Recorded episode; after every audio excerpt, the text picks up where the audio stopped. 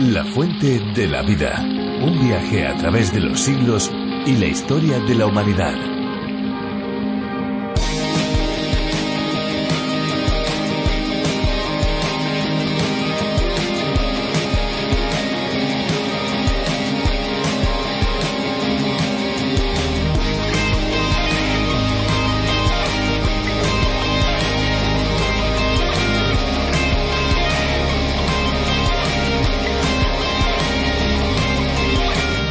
De rosas tiene un claro efecto antiinflamatorio y descongestionante de la piel. Es prácticamente inmediato, por lo que se convierte en un gran aliado para acabar con las bolsas en los ojos después de, por ejemplo, una mala noche. Gracias a su alto contenido en vitamina C, el agua de rosas hidrata y aporta luminosidad, atenuando arrugas en profundidad, capilares rotos y estrías. O sea, estamos hablando de un extraordinario aporte para luchar contra el envejecimiento de la piel, ya que es un perfecto regenerador cutáneo.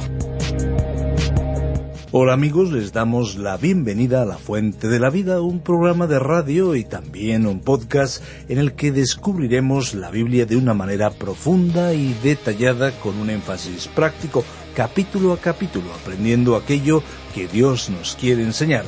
Les saluda Fernando Díaz Sarmiento. Pues le saluda también Esperanza Suárez y juntos presentamos este espacio en el que las curiosidades y la música se unen al conocimiento, al aprendizaje de la palabra de Dios a través de diferentes exposiciones bíblicas. Unas exposiciones o estudios bíblicos preparados por Virgilio Bagnoni, quien fue el encargado de la adaptación para España de La Fuente de la Vida. Más de 1.300 estudios del programa original en lengua inglesa. Exacto, La Fuente de la Vida es un espacio cuyo nombre original es a través de la Biblia del teólogo John Vernon McGee. España es uno de las decenas de países que pueden disfrutar de este programa. Puedes descubrir más sobre la Fuente de la Vida visitando lafuentedelavida.com y también la aplicación multilingüe La Fuente de la Vida. También puedes obtener los bosquejos directamente con nosotros a través del WhatsApp 601 203 265. Y a continuación tendremos el estudio sobre el libro más vendido de todos los tiempos, la Biblia. Pero antes tendremos un tiempo musical. Nos vamos con una canción.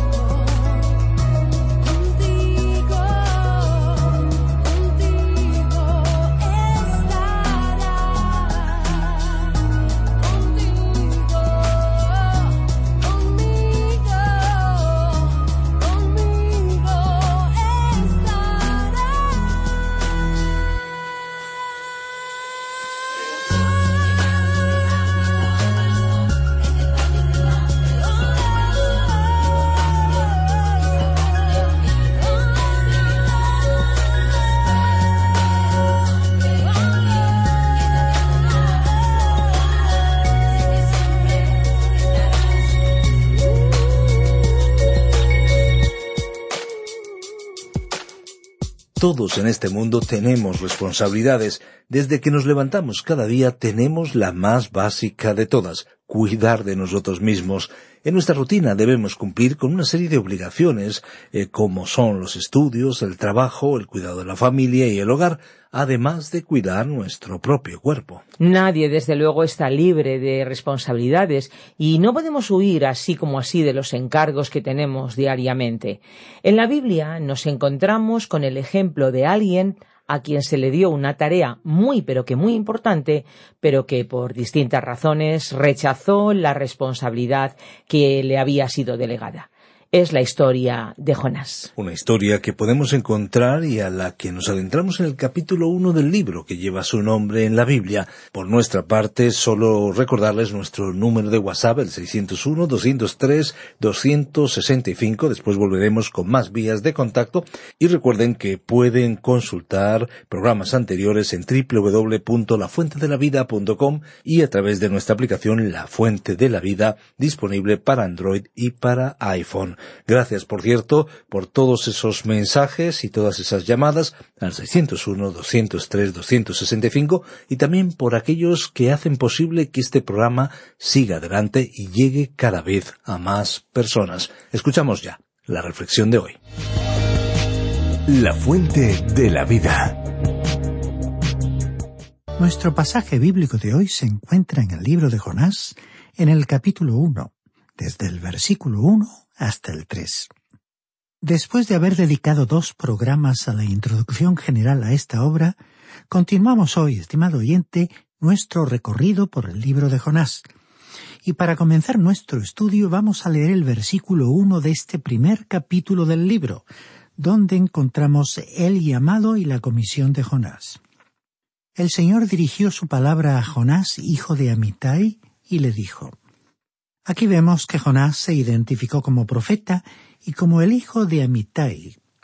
Recomendamos volver a la introducción para leer una discusión detallada de Jonás como personaje histórico, como pudimos apreciar en el pasaje del segundo libro de los Reyes, capítulo 14, versículo 25. Leamos el versículo 2 de este primer capítulo de Jonás, en el cual vemos que el Señor le dijo, Levántate y ve a Nínive, aquella gran ciudad, y clama contra ella, porque su maldad ha subido hasta mí. Aquí encontramos el llamado y la comisión del profeta Jonás para ir a la ciudad de Nínive, llamada en este versículo una gran ciudad. Era la capital del imperio asirio y estaba situada junto al río Tigris. Era la potencia mundial de aquella época. Más adelante vamos a tratar este asunto del tamaño de la ciudad, porque este detalle se enfatizó dos veces más en este libro. Aquí el énfasis recayó realmente en la maldad de esta ciudad. Era una gran ciudad, por cierto, pero era también enorme su maldad. Y esa maldad fue una realidad hasta tal punto que llegó a la presencia de Dios. Y entonces Dios determinó que juzgaría a la ciudad, es decir, en el caso de que la ciudad no volviera a él. Leamos ahora el versículo tres de este primer capítulo, en el cual vemos que el profeta Jonás se dirigió hacia el oeste. Pero Jonás se levantó para huir de la presencia del Señor a Tarsis y descendió a Jope, donde encontró una nave que partía para Tarsis. Pagó su pasaje y se embarcó para irse con ellos a Tarsis, lejos de la presencia del Señor. Jonás dejó su ciudad natal de Gaz-Efer en el reino del norte de Israel, y con este llamado y comisión que había recibido de Dios, uno pensaría que se iba a dirigir directamente a la ciudad de Nínive. Desde Israel para dirigirse a Nínive, Jonás habría tenido que salir en dirección al este, pero en vez de encaminarse en esa dirección, hizo algo muy extraño descendió hasta Jope y compró un billete en el primer barco que zarpó hacia Tarsis. Tarsis era una ciudad que había sido fundada por los fenicios en la costa sur de España. Era un lugar remoto del oeste. Ahora, los fenicios eran en aquellos tiempos una nación de navegantes y habían fundado gran cantidad de ciudades a lo largo del Mediterráneo, en la costa norte de África y a lo largo de la costa sur de España. Esta gente había llegado hasta Gran Bretaña y dicen que ellos fueron los que le dieron a esa zona su nombre, Inglaterra, que quiere decir la tierra del estaño. Iban allí para obtener estaño. Tenemos ahora ante nosotros lo que consideramos un problema mayor que el de Jonás en el gran pez. En realidad el problema de este libro de Jonás no era el pez, sino que era el mismo profeta Jonás. Dios le pidió que fuera a Nínive y en cambio él compró un billete para viajar a Tarsis. Dios le dijo que se fuera en dirección al este y él decidió no obedecer a Dios y partió rumbo al oeste. Entonces, de forma natural, surge la pregunta ¿Por qué actuó Jonás de esta manera? Hay varias explicaciones. En primer lugar, Jonás detestaba a los habitantes de Nínive y no quería que se salvaran. Había ciertas bases para ese odio. Asiria era una de las naciones más brutales del mundo antiguo. Este pueblo era temido por todos los pueblos de aquella época. Usaban métodos muy crueles para torturar a la gente y podían extraer información de sus cautivos con mucha facilidad. Una de las cosas que hacían era que sacaban a un hombre al desierto y lo enterraban en las arenas del desierto hasta el cuello, dejando sobresalir solamente la cabeza. Entonces colocaban una correa de cuero en su lengua y lo dejaban allí para que muriera mientras el sol ardiente lo abrasaba sin misericordia. Se decía que la persona tratada en esa forma enloquecía antes de morir. Esa fue pues una de las torturas que habían ideado. Como ejército, los asirios tenían una forma de desplazarse fuera de lo normal. Una de las razones por las cuales los babilonios pudieron vencerlos fue la lentitud de la marcha del ejército asirio. Ellos avanzaban llevando sus familiares y tenían muy poco orden en su ejército.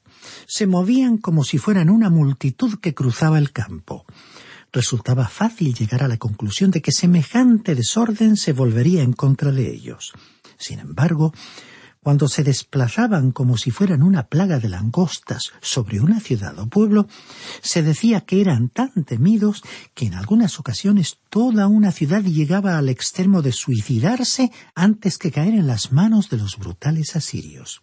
O sea que podemos ver que no eran precisamente apreciados por los pueblos que los rodeaban. También sabemos que en esta época en particular ellos estaban llevando a cabo incursiones contra el reino del norte de Israel. Ahora, durante mucho tiempo fueron Siria y el reino del norte de Israel las naciones que lucharon entre sí. Pero ellas finalmente lograron concertar una alianza a causa de la amenaza de Asiria sobre el norte y el este.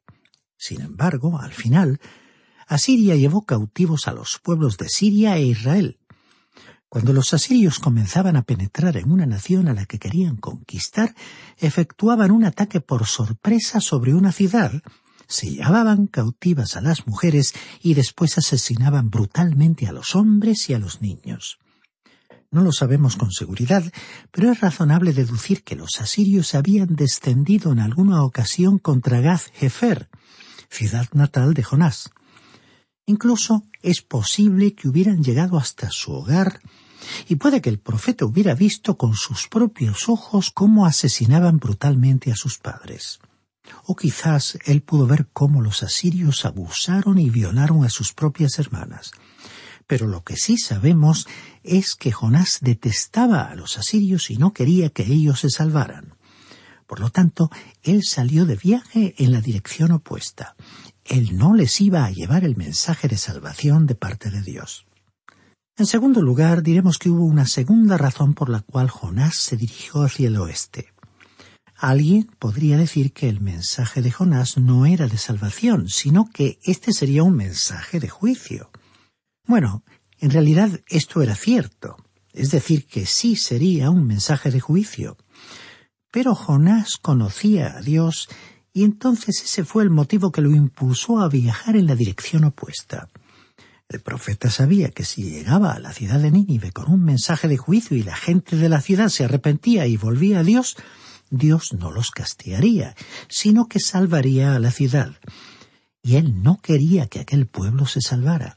Esa no era la opción que él deseaba. Así que se fue en la dirección contraria. Una tercera razón por la que Jonás salió de viaje en otra dirección fue que él era claramente un profeta de Dios desobediente. De ello no cabe la menor duda. Él estaba fuera de la voluntad de Dios de la misma manera que el hijo pródigo de la parábola relatada en el Evangelio de Lucas capítulo 15 se apartó de la convivencia y relación con su padre. El hijo pródigo huyó de su hogar, no quiso vivir bajo la autoridad de su padre y por ello viajó a un país lejano. De la misma manera, Jonás se encontraba fuera de la voluntad de Dios. Era un profeta cuya vida no estaba siendo vivida en armonía con los planes de Dios. Más adelante veremos que la totalidad del capítulo 4 trata sobre su rebelión y cómo Dios le colocó nuevamente bajo su autoridad. Ahora aquí tenemos una cuarta y última razón por la que Jonás desobedeció a Dios. ¿Ha usted observado que en el Antiguo Testamento Dios nunca envió a sus mensajeros como misioneros a otros países? El método que Dios usó en el Antiguo Testamento fue realmente el método opuesto al que usa en la actualidad. Israel tenía que servir y adorar a Dios como nación que estaba situada geográficamente en la encrucijada del mundo, donde se encontraban los tres continentes de Europa, Asia y África. Las naciones de aquel tiempo, si no se desplazaban para conseguir agua, tomaban la ruta que cruzaba las tierras de Israel. Dios eligió a aquel pueblo, lo colocó en esa encrucijada e hizo que construyeran un templo para adorarle, para que pudieran dar testimonio de Dios sirviéndole. El testimonio de ellos se dirigía hacia un mundo que los estaba observando. La invitación que encontramos expresada en un salmo era Venid, subamos a la casa del Señor y adorémosle.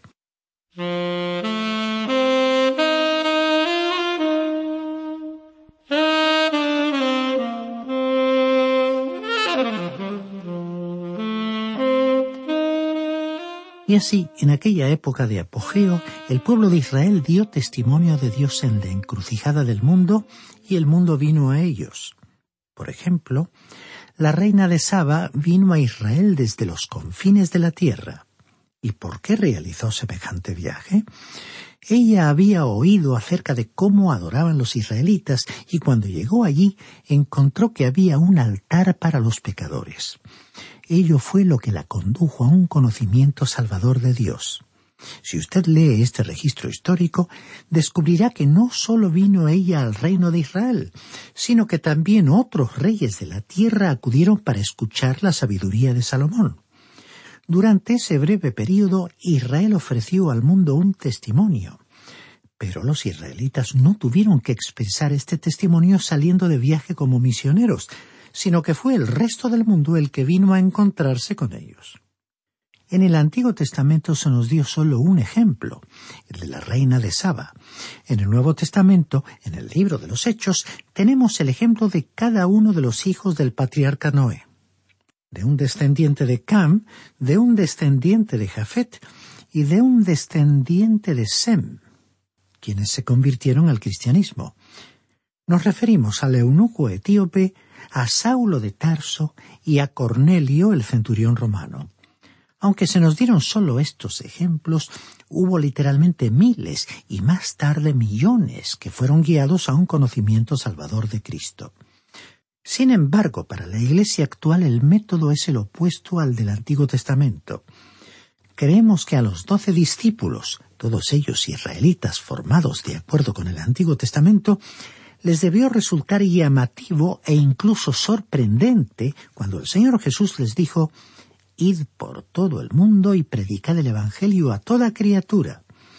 Como podemos leer en el Evangelio de Marcos capítulo 16 versículo 15 habrán pensado que se trataba de algo nuevo, que jamás hubieran imaginado. En vez de convocarlos al templo en Jerusalén, les estaba diciendo que comenzando en Jerusalén, es decir, desde Jerusalén, debían ir a Judea, a Samaria y hasta los confines de la tierra. Este es pues el método actual. A veces criticamos a Israel por su fracaso en su labor de testimonio, pero nosotros edificamos un templo y esperamos que la gente venga hacia nosotros, cuando que, en vez de ello, tendríamos que salir al mundo. Por este motivo difundimos la palabra y el mensaje de Dios a través de la radio, porque creemos que es el método divino en la actualidad. Pero ese no era el método en los días de Jonás, y él se sorprendió cuando Dios le dijo Levántate y ve a Nínive. Creemos que Jonás era el mismo tipo de persona que Simón Pedro. Pensamos que Jonás se puso a discutir con el Señor de la misma manera en que lo haría siglos más tarde Simón Pedro. Creemos que él era esa clase de persona que le habría dicho a Dios Un momento, por favor. Tú nunca enviaste a Elías a Egipto ni a Isaías a un país aún más lejano. ¿Por qué me estás pidiendo a mí que haga algo que nunca le pediste a ningún profeta que hiciera? Y simpatizamos con Jonás. Él no pudo entender por qué Dios quería cambiar su método. Sin embargo, este libro revela que Dios es el Dios de los no judíos. El apóstol Pablo escribió en su carta a los Romanos, capítulo 3, versículo 29, las siguientes palabras que ya hemos citado en otra ocasión. ¿Es Dios solamente de los judíos? ¿No es también Dios de los no judíos? Ciertamente también de los no judíos. Y Jonás hubiera estado de acuerdo con esta declaración, pero no en ese momento de su vida.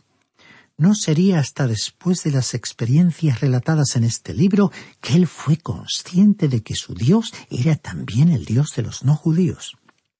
Volviendo al versículo tres, recordemos que dice encontró una nave que partía para Tarsis, pagó su pasaje y se embarcó para irse con ellos a Tarsis, lejos de la presencia del Señor.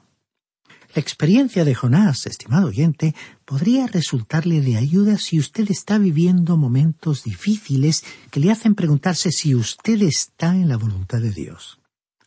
Aunque no podemos decirle si usted está viviendo o no de acuerdo con su voluntad, podemos decirle lo siguiente.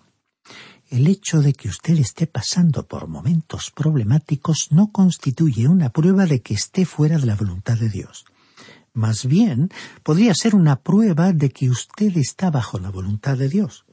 Si usted está viviendo una vida en la que todo le sale bien y le resulta fácil en todos los aspectos, y si ello es el único indicador que está usando para interpretar que usted está viviendo en la voluntad de Dios, entonces se está apoyando sobre una base deficiente, frágil, y esa actitud no lo sostendrá en tiempos de crisis. Observemos de cerca la ilustración de Jonás. Aquí tenemos a un hombre viajando en la dirección opuesta a la cual Dios le dijo que viajara. Él estaba clara y definitivamente fuera de la voluntad de Dios y se dirigió hacia Jope, y cuando llegó allí no encontró ningún problema. Entonces encontró un barco, compró un billete, subió a bordo y se fue a dormir. Todo parecía ir bien. Según nuestra opinión, Jonás podría haber dado un testimonio parecido a algunos que hemos escuchado con frecuencia. Quizás él fue a comprar el billete preguntándose si estaba cumpliendo la voluntad de Dios o no. Él tenía que haber sabido que no la estaba obedeciendo. Pero igual que él, algunos dicen que se preguntan si la están cumpliendo o no. Quizás a última hora ya no quedaban plazas libres pero alguien pidió que se cancelara la suya y entonces el vendedor de billetes le ofreció el lugar que había quedado vacante a Jonás. Entonces Jonás debió haber pensado Bueno, esto debe querer decir que estoy cumpliendo la voluntad de Dios. ¿Cuántos cristianos piensan hoy de esta manera? Si lo están pasando mal, piensan, ay, debo estar fuera de la voluntad de Dios. Si todo está en calma y nos va bien en todo, piensan, bueno, debo estar obedeciendo la voluntad de Dios. Estimado oyente, de acuerdo con nuestra opinión, si usted está teniendo problemas, podría ser que el diablo se esté preocupando porque usted está creciendo espiritualmente y siendo efectivo para Dios. Hemos encontrado que esta situación ha resultado cierta en nuestro propio ministerio cristiano. Simplemente el hecho de que usted esté teniendo problemas no quiere decir que se encuentre fuera de la voluntad de Dios. Volviendo a la historia de Jonás, todo parecía seguir saliendo bien y todo auguraba un viaje tranquilo y agradable. Alguien ha definido una situación parecida a esta como una coincidencia fortuita de circunstancias, pero nosotros sabemos que Jonás estaba viajando en la dirección equivocada y Dios iba a tener que hacerlo ir a parar a un pez para que su vida experimentara un giro y se pusiera en la dirección correcta. A través de los siglos, en la Biblia y fuera de la Biblia, los siervos de Dios no se han encontrado con una vida fácil. Las circunstancias no se les han presentado tan favorables, más bien han sido difíciles. Nos ha emocionado la historia del misionero David Livingstone, pero él verdaderamente sufrió lo suyo. Si hubiéramos penetrado en la oscuridad espiritual del África como él hizo, después de pasar por algunas de las duras experiencias por las que él pasó, nos hubiera resultado fácil decir con una voz piadosa Bueno, parece que la voluntad de Dios es que demos la vuelta y regresemos al hogar. Otro misionero, llamado John Patton, misionero a las Nuevas Hébridas, se encontró con decepciones por todas partes y tuvo que sortear obstáculos diariamente. Pero esta es la manera en que a veces Dios nos guía. En la carta a los Hebreos capítulo 11, versículos 36 al 38, hablando de muchos héroes anónimos de la fe, el escritor dijo, Otros experimentaron oprobios, azotes y a más de esto prisiones y cárceles. Fueron apedreados, aserrados, puestos a prueba, muertos a filo de espada. Anduvieron de acá para allá cubiertos de pieles de ovejas y de cabras, pobres, angustiados, maltratados. Estos hombres de los cuales el mundo no era digno anduvieron errantes por los desiertos, por los montes, por las cuevas y por las cavernas de la tierra. En esa misma carta a los hebreos también leemos que algunos, por la fe, escaparon del filo de la espada, mientras que otros, por causa de su fe, fueron muertos por la espada. En consecuencia, diremos que usted no puede interpretar siempre que las circunstancias favorables son una señal de estar bajo la voluntad de Dios y que las desfavorables indican que usted no está en la voluntad de Dios. Volviendo a nuestra historia, Jonás se encontraba entonces a bordo y lo imaginamos en la cubierta sonriendo a medida que la vista de la costa se iba perdiendo en la distancia. Quizás se dijo a sí mismo Bueno, parece que voy a tener un viaje tranquilo. Pero más adelante comprobaremos que este hombre no lo iba a tener nada fácil. Estimado oyente, nuestro tiempo ha llegado hoy a su fin. En nuestro próximo programa continuaremos examinando el viaje de aquel profeta llamado Jonás que pretendió huir de la presencia de Dios embarcándose en dirección contraria a la que Dios le había pedido que fuera.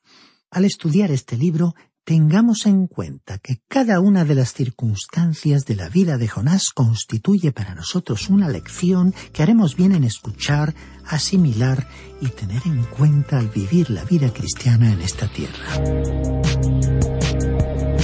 La Biblia es la palabra de Dios y como tal nos provee de todo lo necesario para nuestro crecimiento espiritual. Es lo que esperamos que experimenten un auténtico encuentro con Dios y por supuesto el descubrimiento de ese agua de vida que llena nuestro ser. Si quieres seguir bebiendo de ese agua, puede escuchar el podcast del programa en lafuentedelavida.com.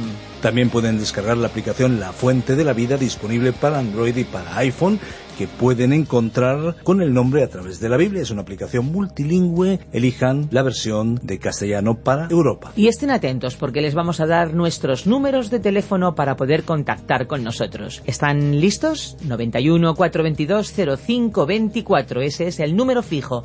Pero también tenemos un número móvil 601 20 32 65. Ambos con el prefijo más 34 si nos llaman desde fuera de España. También tenemos un correo electrónico info arroba radioencuentro.net. Pueden también escribir al apartado 24081, código postal 28080 de Madrid. Pues muchas gracias por acompañarnos y hasta pronto y hasta siempre. Recuerden que hay una fuente de agua viva que nunca se agota. Beba de ella. Este ha sido un programa de Radio Transmundial producido por Radio Encuentro, Radio Cadena de Vida.